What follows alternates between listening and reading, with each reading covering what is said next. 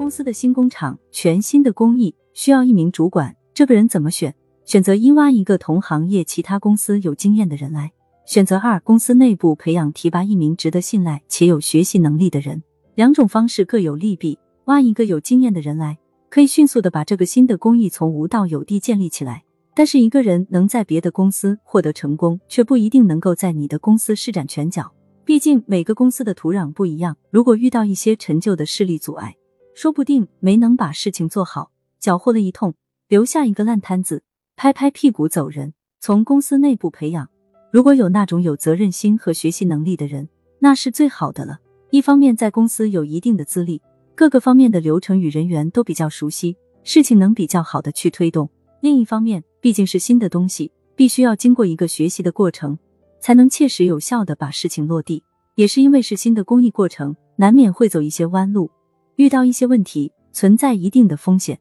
如果你是老板，面对这样的情况，你会如何选择？